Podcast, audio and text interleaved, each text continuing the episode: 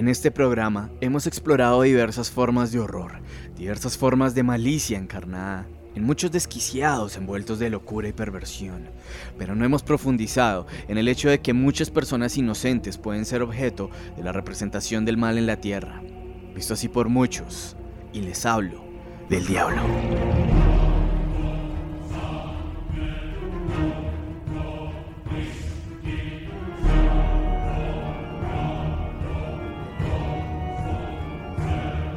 Esta figura, que al correr de los años ha sido el protagonista indiscutible en miles de historias, que, si es real o no, que si es un simple concepto atribuido a la maldad, no lo sé. Y nadie nunca tendrá una verdad absoluta en estos temas. Así que como siempre, saque usted su propia conclusión. Pero en este episodio Tocaremos también un tema muy importante, un tema tabú, puede ser incómodo para muchos, escalofriante para otros y falso para algunos. Las posesiones demoníacas. Casos tan increíbles que superan toda ficción. Hoy contaremos con la colaboración de Sergio Reyes, vocalista de la banda bogotana de Escala Bregadera, quien nos contará un poco más sobre el diablo, ya que el rey de las tinieblas es protagonista en una de sus canciones. Como siempre, les habla Francisco Gamba Salamanca y les doy la bienvenida a otro relato de medianoche.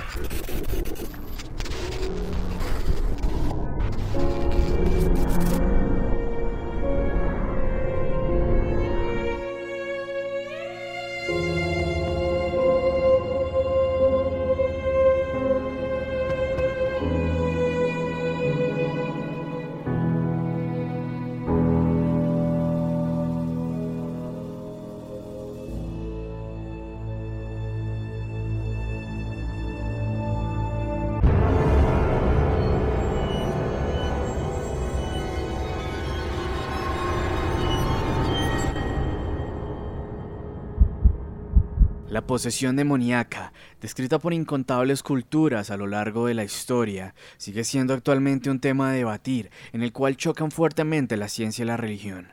Estos extraños comportamientos se atribuyen a la neurosis en un cuadro de trastorno conversivo o manifestado en esquizofrenia con la psicosis. Otra explicación puede ser la amnesia, por la sobrecarga funcional del cerebro, pero Aún así, existen fenómenos mucho más difíciles de explicar, como por ejemplo el hablar lenguas diferentes con total fluidez, idiomas con los que la persona no ha tenido ninguna cercanía, pero que aún así comienza a hablar de manera fluida en pleno trance. Y la levitación, con varios casos registrados, hace que sea muy difícil encontrar una explicación 100% asertiva en el campo científico. A continuación, les narraré algunos casos de posesión registrados. Esto queda a la interpretación de cada uno, que su criterio como oyente lo lleve a concluir si estos casos son simple teatro o algo netamente psicológico, o si realmente están bajo la influencia de un ser demoníaco que los tiene posesos.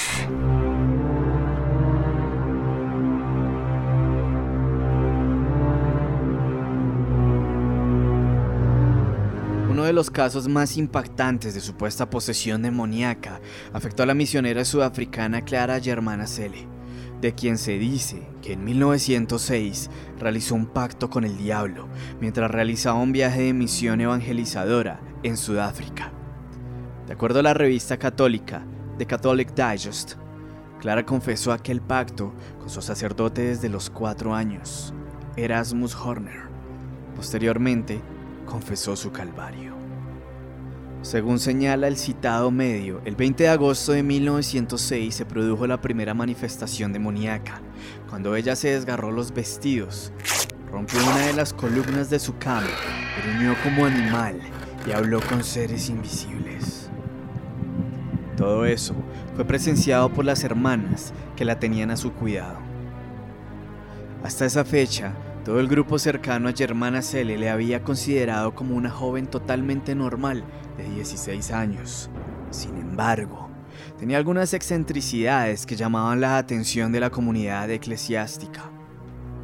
La historia dice que el agua bendita se secaba cuando la rociaban en misa, pero su reacción con el agua corriente del grifo era normal, Además, daba fuertes gritos cuando le acercaban una cruz.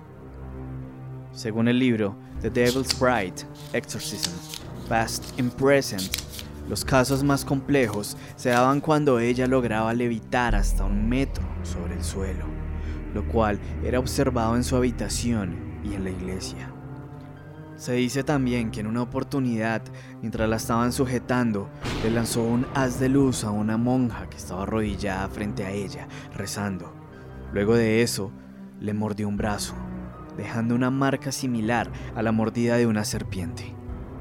El 10 de septiembre de 1906 se dio el permiso para el exorcismo de Clara Germana Celia, el cual fue llevado a cabo por el padre Erasmus y el padre Mansuet, quien era el rector de la misión. De acuerdo a la revista católica ya mencionada, los ritos comenzaron a las 6 de la madrugada, se extendieron hasta el mediodía, continuaron a las 3 de la tarde y duraron hasta la medianoche. En aquella oportunidad, Clara atacó a los dos padres, aunque finalmente el demonio dijo que iniciaría su retirada a través de una nueva levitación, la cual se llevó a cabo ante 170 testigos en la capilla de la misión. Después de esto, cualquier persona quiere alejarse de todo este tipo de pactos. Pero aunque ustedes no lo crean, tiempo después de este primer exorcismo y de haber liberado lo que fuese que tuviese dentro, en enero de 1907 la joven tuvo una recaída e hizo un nuevo pacto con el demonio.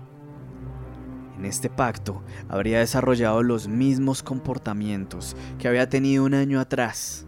Aquel exorcismo, desarrollado por los mismos sacerdotes, tuvo lugar el 24 de abril de 1907 y duró dos días, la retirada definitiva del demonio habría quedado marcada por un fétido olor que se sintió en el lugar. Posterior a eso, Clara Germana Cell nunca más volvió a ser víctima de una posesión. A eso se sumó que nunca recordó lo sucedido.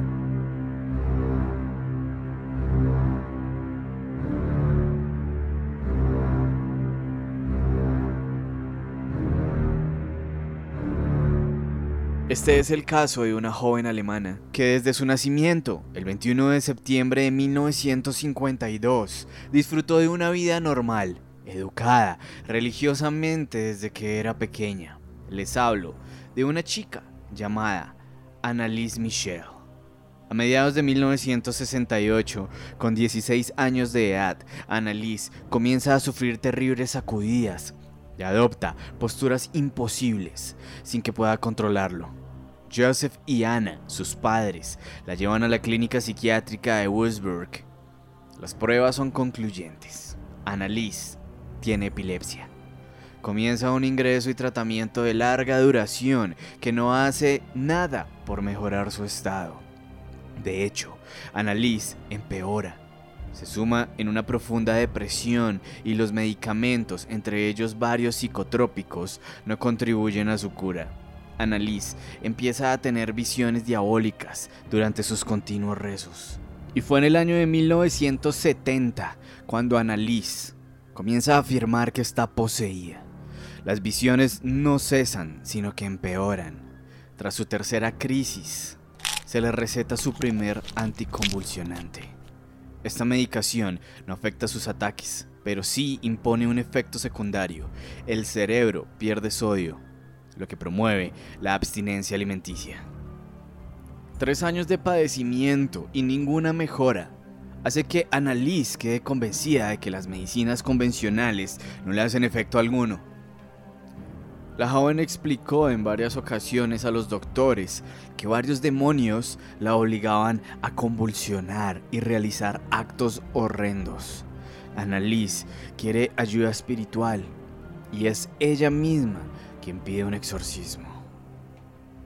El ritual se le es negado y en su lugar le recetan otra medicina que simplemente eleva el umbral de convulsiones en el sistema nervioso. Voces empezaron a perseguir a Annalise, diciéndole que iba a quemarse en el infierno. Y después de ver que los doctores hacían total caso omiso a las advertencias de los demonios que la acechaban, Annalise perdió toda esperanza en cuanto a la medicina tradicional. En el verano de 1973, sus padres Anna y Joseph visitan a varios pastores en búsqueda de ayuda. Además de negativas y el consejo de que confíen su hija a los doctores, los padres de Annalise son informados de los requisitos de la iglesia para realizar un exorcismo. Para que el obispo reconozca un infestatio, la persona debe tener aversión a objetos religiosos, demostrar sansonismo o fuerza desmesurada y padecer xenoglosia, la capacidad de hablar en idiomas que desconoce. Es importante señalar que Annalise es informada de estos puntos, los síntomas que faltan para que pueda ser exorcizada. En 1974, después de supervisar a Annalise por algún tiempo, el pastor Ernst Alt solicita permiso al obispo de Würzburg para realizar un exorcismo. La petición fue denegada y pronto le siguió la recomendación de que Annalise debería vivir un estilo de vida religioso en regla para encontrar paz. Los ataques de Annalise no remiten, empeoran. La conducta de Annalise se torna errática y peligrosa. En su hogar de Klingenberg, Annalise insulta de forma muy cruel, desvelando sus secretos y atacando en sus puntos débiles a toda su familia, además de golpearles y morderles. Se negaba a ingerir cualquier alimento, ya que afirmaba que demonios no se lo permitían. Annalise dormía en el suelo de piedra, comía arañas, moscas, carbón y bebía su propia orina. Annalise gritaba por toda la casa durante horas hasta escupir sangre. También rompía crucifijos, destruía cuadros de Jesucristo y lanzaba los rosarios contra las paredes. Annalise comenzó entonces a automutilarse, golpeándose contra las paredes y muebles, rasgándose la ropa y orinando en el suelo lo cual ya era algo totalmente habitual. Tras una verificación exacta de la posesión, que ahora incluía todos los requisitos previstos, en septiembre de 1975, el obispo de Würzburg, Joseph Stank, asignó al padre Al Lorenz y al pastor Ernst Alt la orden de llevar a cabo el exorcismo sobre Annalise Michel.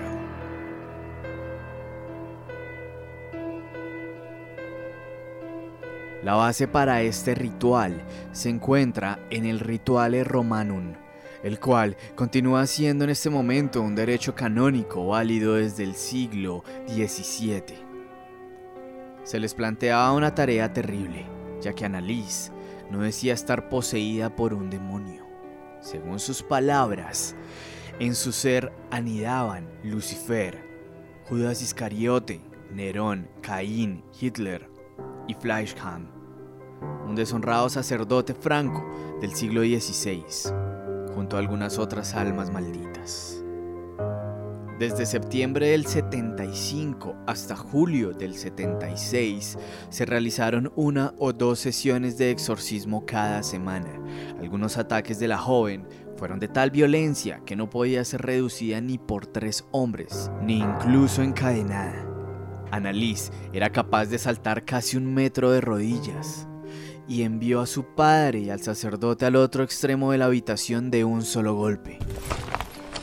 Durante este tiempo, Annalisa abrazaba un poco la normalidad cuando pudo regresar a la escuela y realizar los exámenes finales en la Academia de Pedagogía de Wasburg. Los ataques empeoraban. Annalise perdía el conocimiento y se quedaba rígida con mayor frecuencia. El ritual se alargó durante meses con la presencia de familiares y testigos. Se negaba a comer durante todo este periodo.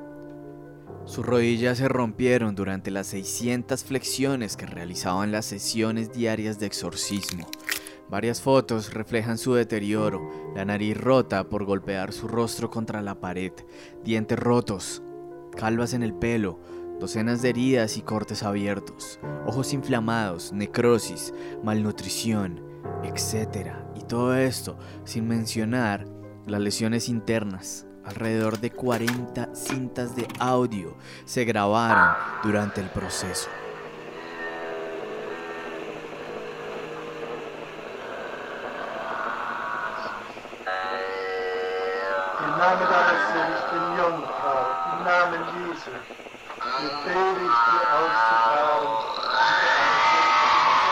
Esta fue una de las tantas grabaciones de aquellas sesiones de exorcismo. Annalise contó que tuvo varias visiones y dio una fecha como Día de la Liberación, el primero de julio. El 30 de junio de 1976, Annalise padece neumonía. Está demacrada, con fiebre muy alta, exhausta e incapaz de realizar por sí misma las flexiones. Sus padres la sujetan para que se agache. Annalise pide absolución a los sacerdotes. Ana graba todo y oye a su hija decirle, Mamá, estoy muy asustada. Annalise dijo que a medianoche los demonios la abandonarían, y es en ese momento cuando, con el rostro sereno, se suma en un profundo sueño. Annalise Michel fallece el primero de julio.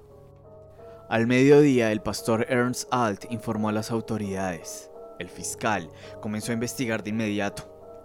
Los padres de la chica y los dos exorcistas fueron acusados de homicidio por negligencia en el juicio que comenzó el 30 de marzo de 1978.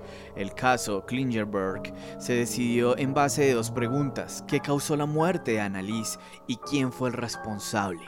El fiscal afirmaba que si a la fuerza hubiese sido alimentada esta chica en su última semana, hubiera logrado vivir pero no fue así, y comenzó una exhaustiva investigación.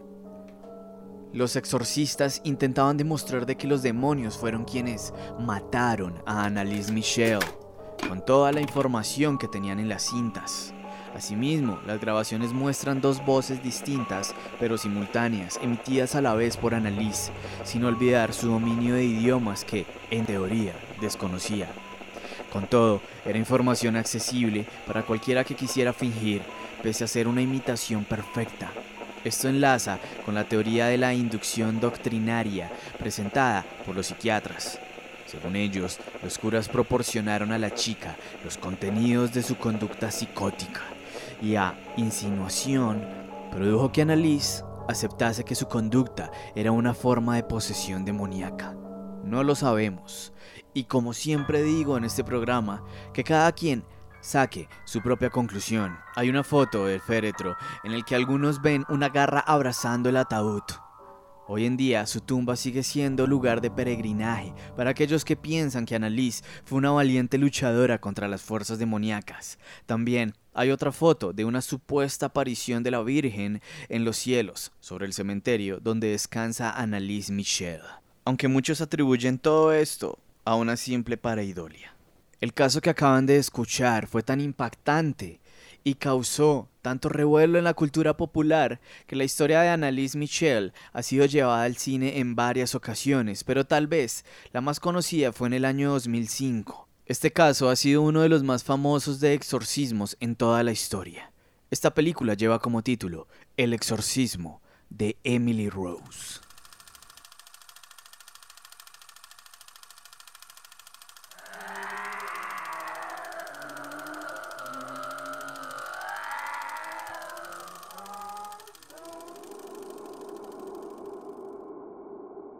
El exorcismo de Ronald Doe gira en torno a la supuesta posesión demoníaca y exorcismo de un niño ocurridos a finales de la década de 1940.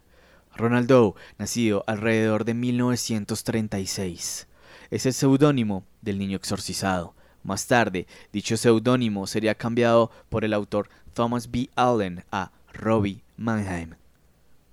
Los sucesos reportados en los medios de aquella época y las afirmaciones posteriores sobre hechos sobrenaturales inspiraron a la novela de un escritor llamado William Peter Blatty, quien en su narrativa escribía cosas totalmente diferentes, pero el exorcismo de Ronald Doe, todo este caso, hizo que escribiera una novela, su novela más oscura, la cual tituló bajo el nombre de El exorcista. Esta novela fue llevada al cine de la mano de William Friedkin en 1973 y El Exorcista sería nominado a 10 premios Oscar, ganando dos premios Oscar por mejor guion adaptado y mejores efectos de sonido.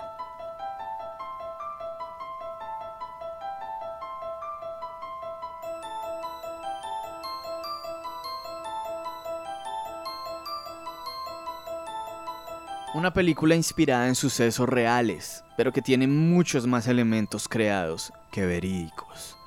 Pero como siempre, el diablo está presente en todas estas historias, sea real o no. Durante años, el demonio nos ha dejado muchas historias y algunas de estas se las contará mi amigo Sergio Reyes a continuación. Estás escuchando Relatos de Medianoche. Esto es El Diablo y Posesiones Demoníacas.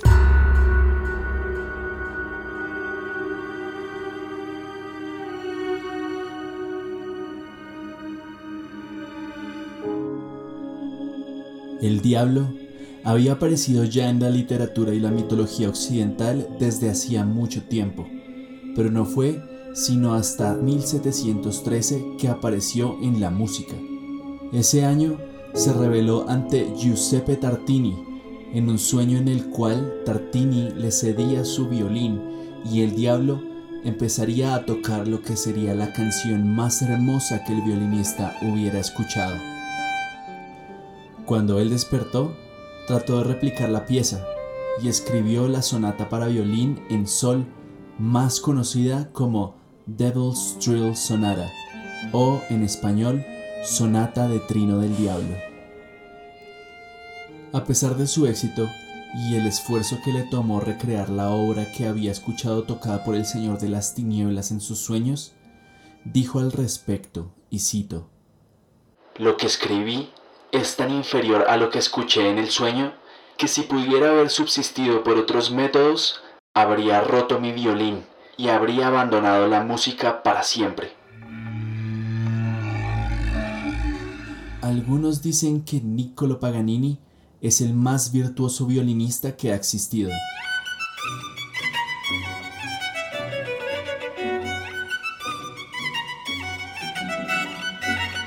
Empezó a componer a los 7 años y empezó a tocar en vivo a los 12. Su apariencia pálida, dedos largos y ojos particulares se sumaban al nivel exorbitante que exhibía en su instrumento y la gente incluso solía persignarse en sus conciertos. Hubo también quien solía afirmar haber visto al mismo diablo con él, ayudándolo en el escenario.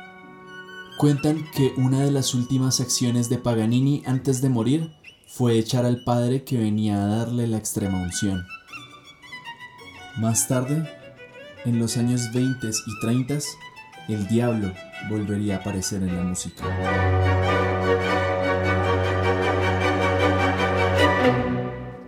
Primero, en la historia de Tommy Johnson. Una noche, Tommy Johnson fue al cruce de caminos y tocó guitarra hasta que alrededor de la medianoche un gran hombre negro apareció. Tomó su guitarra y la afinó. Desde ese momento, Tommy Johnson podía tocar como ningún otro hombre con vida. Pero tal vez el relato más conocido en la historia moderna acerca de los pactos con el demonio y la música es el de Robert Johnson, quien cuentan que en principio era pésimo guitarrista.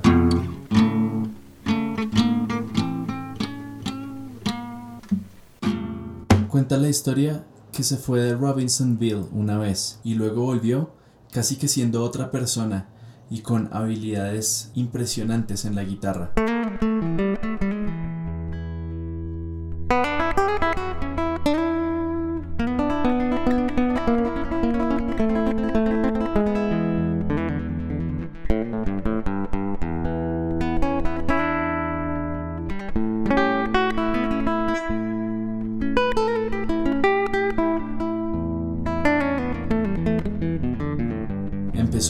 Canciones y se convertiría luego en uno de los músicos más importantes de la era moderna. Robert Johnson incluso grabó tres canciones en las que se relata su relación con el diablo.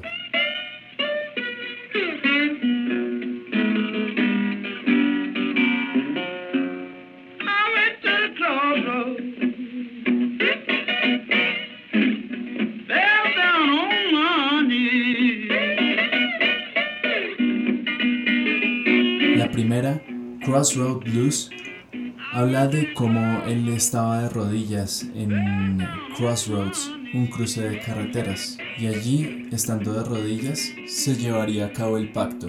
También mencionaba cómo al volver a casa, nadie parecía conocerlo, parecía que fuera otra persona precisamente. La segunda canción, Hellhound on My Trail o Perro del Infierno en mi rastro, expresa cómo este personaje del blues tiene que seguir en movimiento como un alma errante, ya que siempre hay perros del infierno rondando por su alma.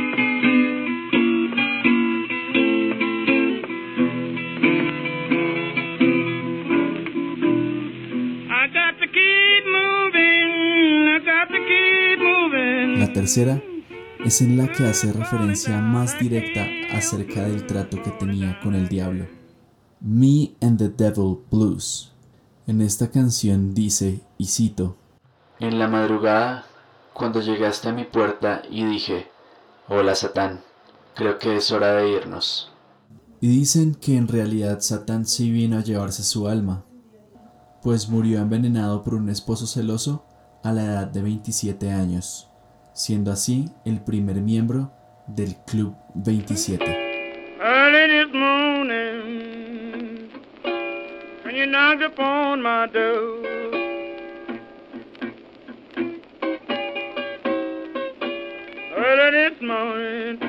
En Colombia existe la leyenda de Francisco el Hombre, quien habría derrotado al diablo en un duelo de acordeón. Sin embargo, más allá de la leyenda, se cuenta que Francisco Moscote Guerra, que era su verdadero nombre, nació el 14 de abril de 1849, es decir, fue una persona de carne y hueso cuya habilidad era tanta que dio pie para que se crearan todo este tipo de narrativas en torno a él. Narrativas como esta fueron apareciendo alrededor de todo el mundo. Está Florentino y el Diablo de los llanos colombo-venezolanos, leyenda que es mencionada en El Caporal y el Espanto, y a la que también Cancerbero hace referencia en su canción es épico. También está, por supuesto, la versión norteamericana en la canción The Devil Went Down to Georgia, en la que el protagonista, Johnny, derrota al diablo en un duelo de violín, normalmente narrado en estilo country.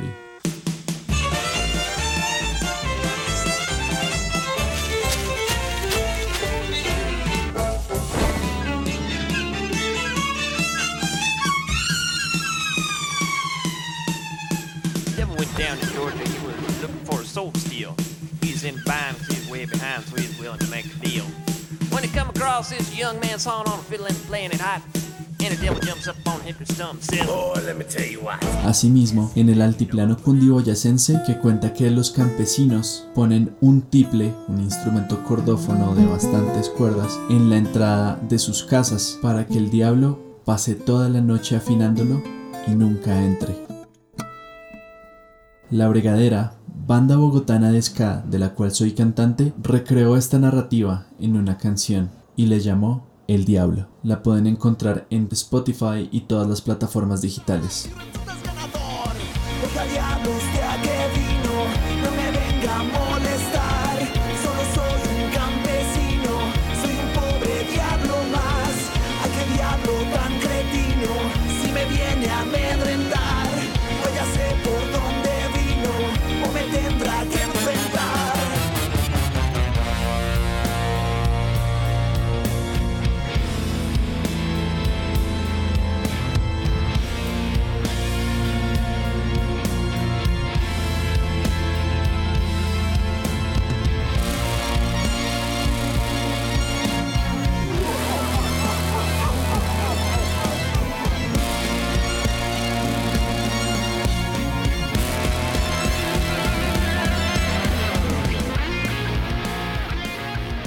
Quiero agradecer a Sergio Reyes por su colaboración en este episodio. Como él bien lo dijo, si quieren escuchar esta canción completa, los encuentran en Spotify o su plataforma de streaming de preferencia, bajo el nombre de La Bregadera y su canción titulada El Diablo.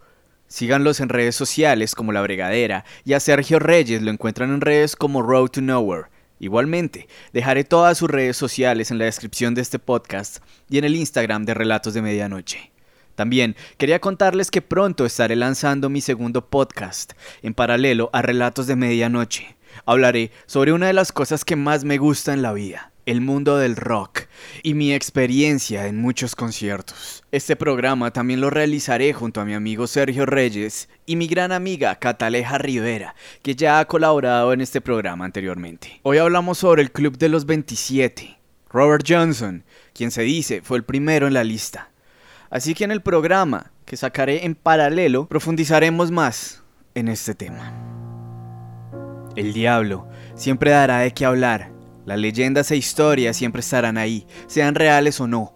Nunca dejarán de ser interesantes y siempre ocuparán ese lugar especial en la cultura popular, ya sea por un campesino que creyó ver al diablo o una mujer que dice estar posesa por diversos demonios que no la dejan vivir en paz. No lo sabemos, pero puede que el próximo caso de posesión más mórbido y oscuro sea el tuyo, después de escuchar este relato de medianoche.